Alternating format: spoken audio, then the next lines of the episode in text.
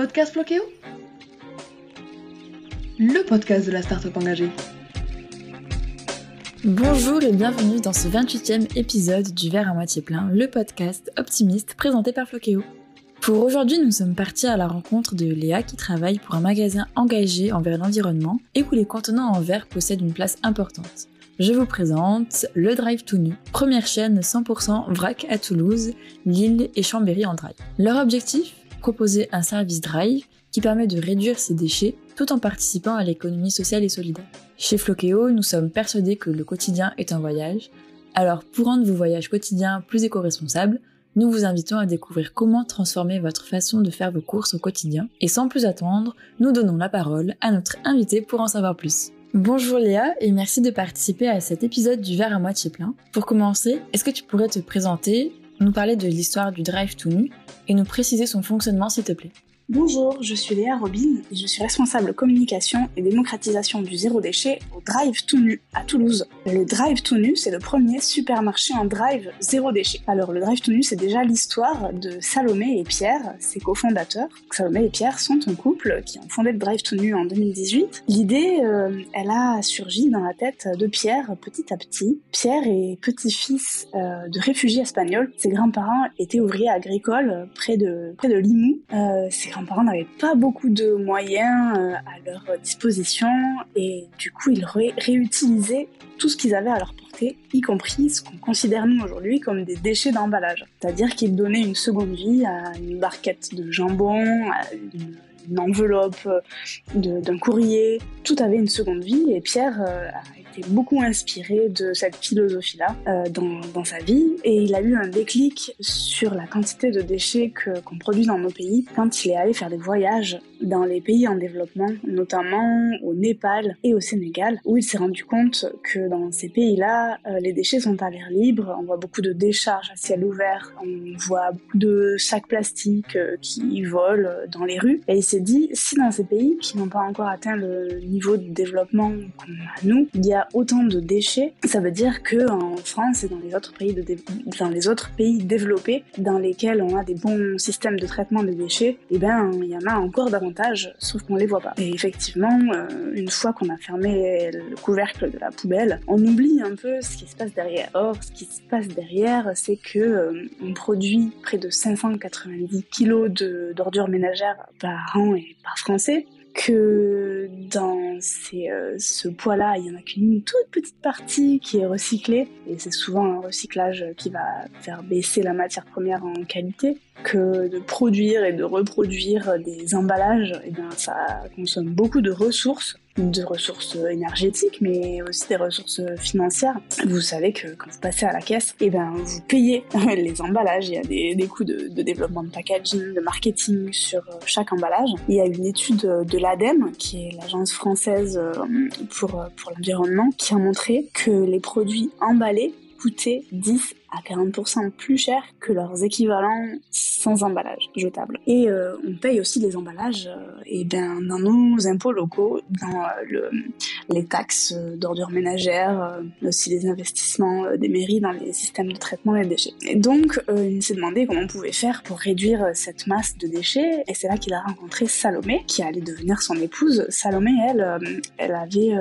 des préoccupations plus liées à, à sa santé. elle savait que les produits emballés dans du plastique euh, conduisent à ce qu'on ingère des micro-particules de plastique euh, avec euh, nos aliments, ce qui est très nocif pour la santé. Il faut savoir que chaque Français ingère par semaine l'équivalent d'une carte bancaire euh, de plastique, soit 5 grammes. Donc à eux deux, ils ont réfléchi euh, au problème des déchets et des déchets d'emballage et ils se sont demandé comment faire pour en produire moins, pour consommer davantage sans emballage jetable. Et ils ont eu l'idée de créer le premier supermarché en drive zéro déchet. Donc c'est le Drive to Nu. Et comment ça marche? Eh bien, on a tous nos produits sur notre site internet, le drive-to-nu.com. Vous faites vos courses, vous choisissez votre lieu de retrait et votre créneau de retrait, comme dans un drive classique de grande distribution. Euh, vous venez récupérer votre commande, sauf que tous vos produits sont conditionnés dans des contenants réutilisables, comme des bocaux en verre euh, ou des sacs en tissu. C'est nous qui remplissons une majorité de, ces bocaux, et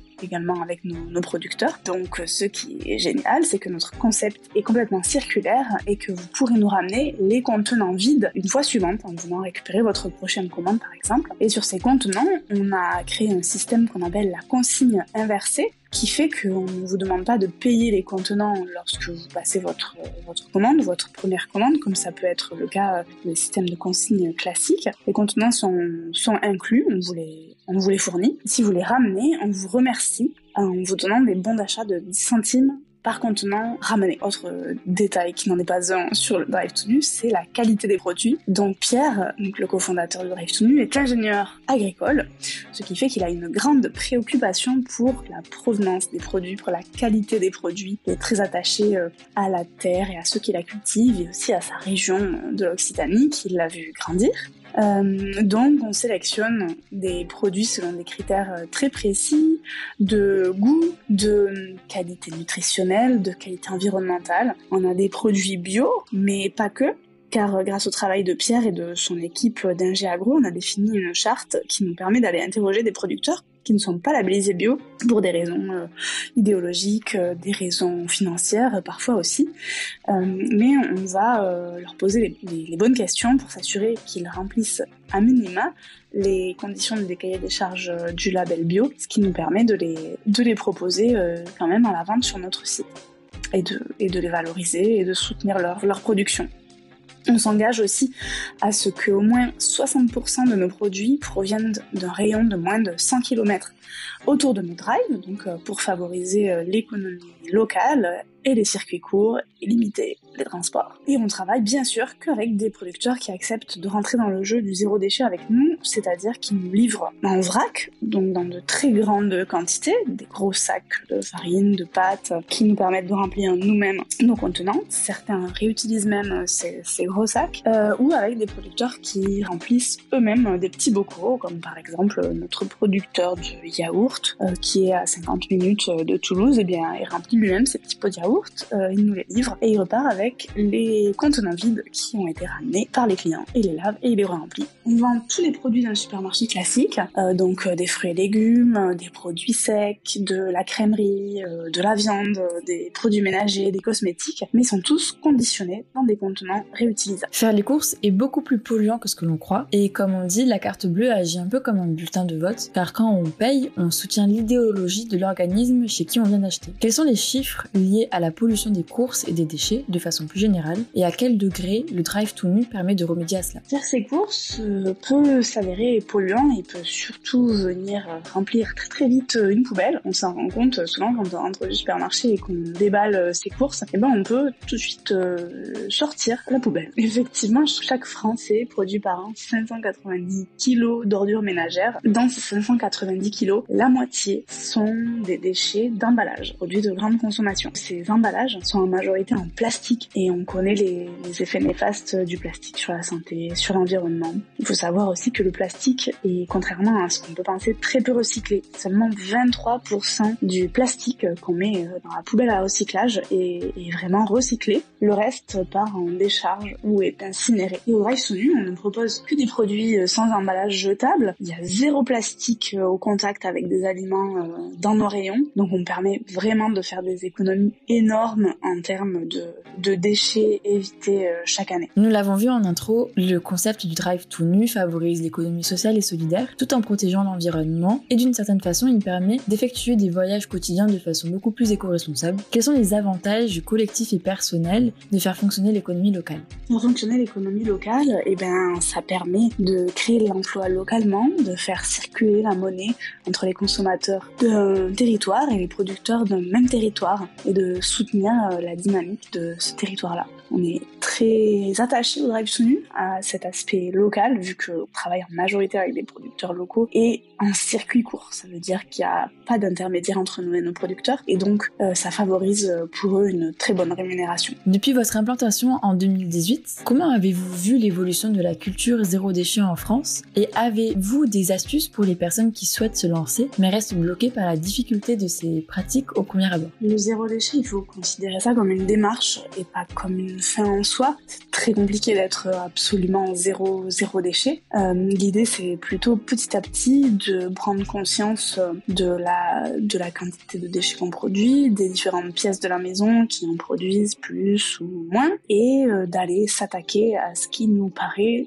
dans un premier temps le plus abordable. Par exemple, ça peut être eh ben, euh, remplacer les cotons démaquillants jetables par des petites lingettes lavables. Et petit à petit, sans se mettre la pression, on remplace des gestes euh, basés sur le jetable sur des gestes basés sur le lavable. Euh, dans la consommation qu'on prône au Drive to New, il n'y a pas que le zéro déchet, c'est la consommation responsable de manière générale, c'est-à-dire consommer des bons produits qui ont été produits localement. Et ça, ça peut se faire aussi petit à petit en se tournant vers, euh, vers les marchés locaux euh, ou en posant des questions quand on va faire ses courses euh, ou en consommant dans des solutions comme, comme les nôtres, le Drive to Nu. Nous, on a fait les choix pour vous des meilleurs produits, ce qui nous semble être les meilleurs produits selon nos chartes de qualité pour que vous n'ayez pas à vous creuser trop la tête à lire les étiquettes, par exemple. Concernant les voyages, quel objet présent dans votre boutique pourriez-vous conseiller à des personnes qui souhaitent partir en voyage zéro déchet? Drive to Nu, on a plusieurs rayons euh, d'objets qui se prêtent tout à fait au voyage. Déjà, on a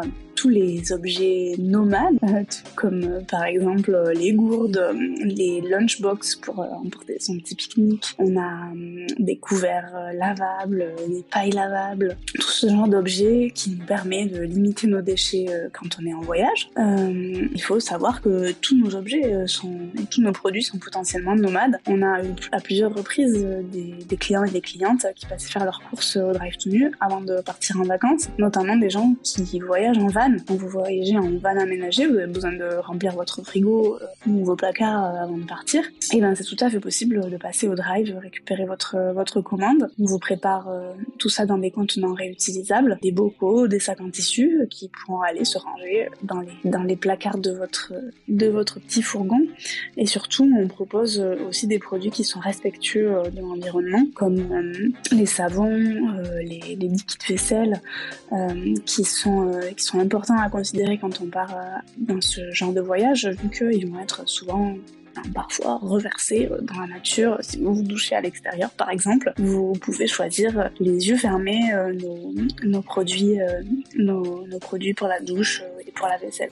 Nous avons découvert sur vos réseaux les ateliers que vous proposez pour le jeune public. Comment, selon vous, sensibiliser les générations à venir à ces pratiques en phase avec les enjeux euh, sociétaux actuels? Et quel type d'activités les parents qui nous écoutent peuvent-ils proposer à leurs enfants pour aborder ces thématiques? Si on avait des, astuces euh, aux parents pour aborder ces, sujets, ce serait de faire les courses avec vos enfants dans, sur des marchés locaux ou dans des, dans des commerces euh, alternatifs comme le nôtre, en les impliquant pour leur donner l'habitude de ces gestes-là. Et puis euh, au quotidien, des, activités qu'on aime bien avec les enfants, c'est la cuisine, parce que ça les éveille euh, à, la gastronomie, ça les éveille au goût, ça les éveille à, savoir euh, ce qu'est l'aliment brut avant qu'il soit transformé.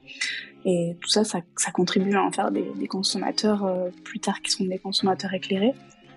On peut aussi, par la cuisine, les former assez facilement à l'anti-gaspillage alimentaire, leur montrer euh, que, que, tous les aliments euh, peuvent avoir, enfin pas tous, mais leur montrer que les aliments peuvent avoir une, une seconde vie. ça montre que rien n'est un déchet.